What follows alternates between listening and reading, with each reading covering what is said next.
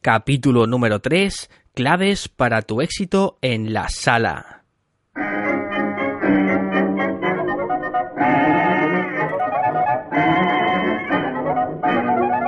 Buenos días, buenas tardes, buenas noches. Soy Tito Ruiz y este es mi capítulo número 3. Bienvenido a Academia de Formación y Reciclaje para Camareros, el podcast. El primer podcast, el pionero, dedicado únicamente a la capacitación del personal del área de sala. McCoy was a boy who could play, you bet. Sí, el primer podcast, el pionero, sensible a cualquier nueva tendencia que tenga que ver con este sector.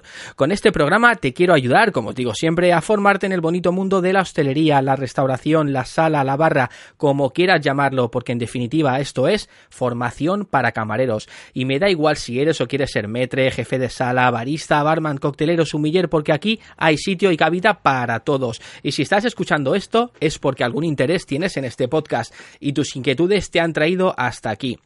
Bien, te cuento un poquito de quién soy yo. Yo empecé bien joven, como camarero, y a lo largo de estos últimos 17 años he ido ejerciendo en distintas facetas y rangos de la profesión, estando cómodo y bien posicionado en una zona de confort de la que no quería salir. Pero también he sufrido etapas duras, hasta notar que tocaba fondo. He pasado por muchas y muy distintas fases, pero la experiencia me dice una cosa, la que te quiero transmitir, y es que como profesionales tenemos que diferenciarnos del resto. Y esa diferenciación, ¿dónde está? En la formación. Si pones de tu parte juntos, llegaremos lejos. Bien, pues dicho esto, voy a empezar con el tema del cual me gustaría concienciarte. Y es que, ¿a quién no le gusta tener éxito? Pero, ¿qué es el éxito? Bien, no hablo de éxitos profesionales o personales, bien, hablo del éxito del día a día, el éxito del profesional de sala. En nuestro sector, ese éxito debería ser un servicio de 10, de los que ya clientes y, en definitiva, las personas que visitan tu restaurante no se olviden de su experiencia tan fácilmente. Bien, ahora vamos a puntualizar algunas cuestiones a tener en cuenta, ¿vale? Toma nota. Y a este primer punto le he titulado Cuenta algo. Bien, la sala tiene que hablar de la historia del restaurante, de tu storytelling. Por cierto, tengo un capítulo pendiente con ganas de comentar este concepto, el storytelling.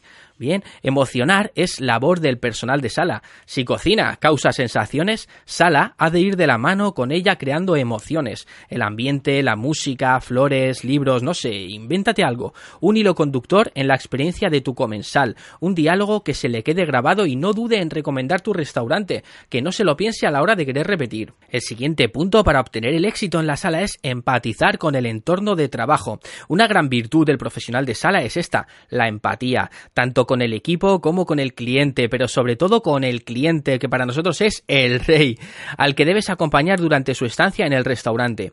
Para que la sala funcione necesitas gente que sea muy empática. Para mí, la empatía es lo más importante. Si logras eso con toda tu gente, tu sala va a funcionar muy bien. El problema es que la empatía no se educa, o la tienes o no la tienes, ¿vale? Pasamos a otro punto, expresión corporal. Algo que todos sabemos es que el lenguaje no verbal del camarero es el reflejo de su actitud, y esta es detectada por el cliente desde que entra por la puerta, como por ejemplo mirar el reloj, que te hablen y no mirar a los ojos, no estar atento a la mesa, brazos cruzados, vamos a cuidar nuestra actitud. Recuerda esto a la hora de adquirir una posición de espera, cuando tomes comanda a tus clientes, cuando camines por la sala, tan importante la expresión corporal como la verbal. Siguiente punto es lo personal contra lo profesional. ¿Vale? Es importante que problemas externos al restaurante no te afecten. Vida personal, profesional no deben mezclarse de forma negativa. En ocasiones es difícil ocultar un sentimiento reciente que haya sucedido, pero se puede hacer y debemos hacerlo. De lo contrario puede afectar y va a afectar negativamente tanto al servicio como en tu trato hacia el equipo y en definitiva a tu actitud.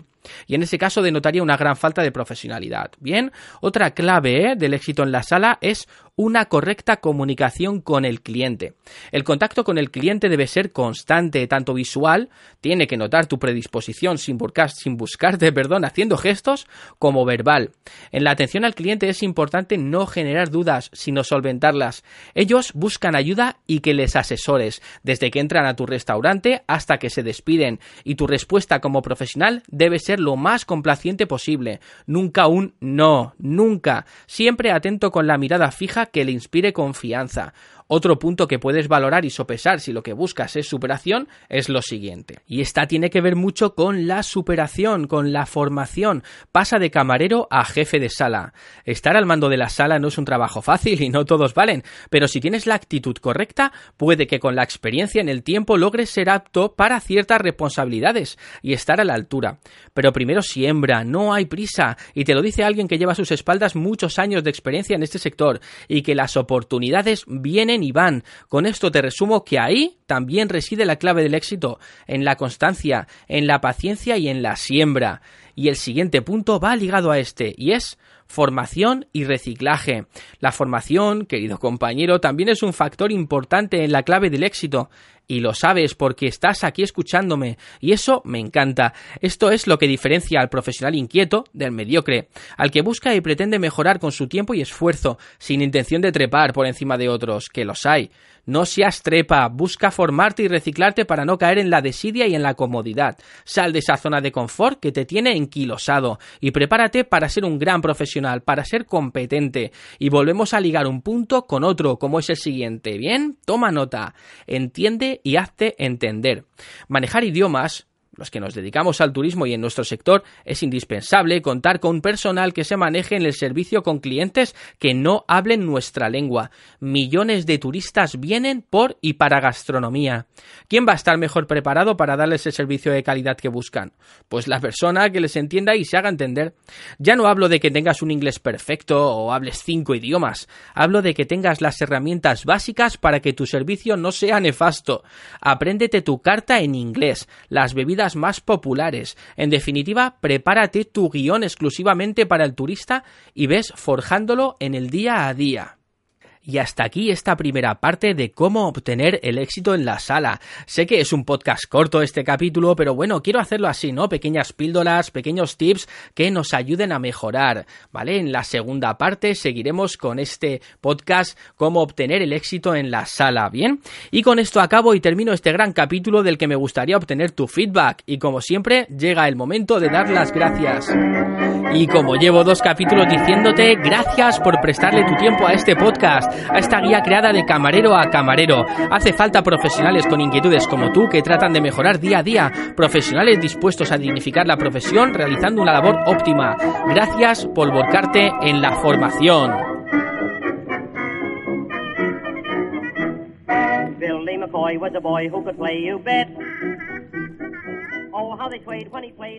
Por mi parte, decir que me puedes encontrar en cualquiera de mis plataformas y redes sociales. Solo busca Tito Ruiz y me encontrarás. Tengo una gran comunidad y estaría encantado de que fueras parte de ella. Si tienes dudas o necesitas resolver alguna cuestión relacionada con nuestra profesión, no lo dudes y ponte en contacto conmigo. Sería un placer ayudarte. Dicho esto, hasta el siguiente capítulo.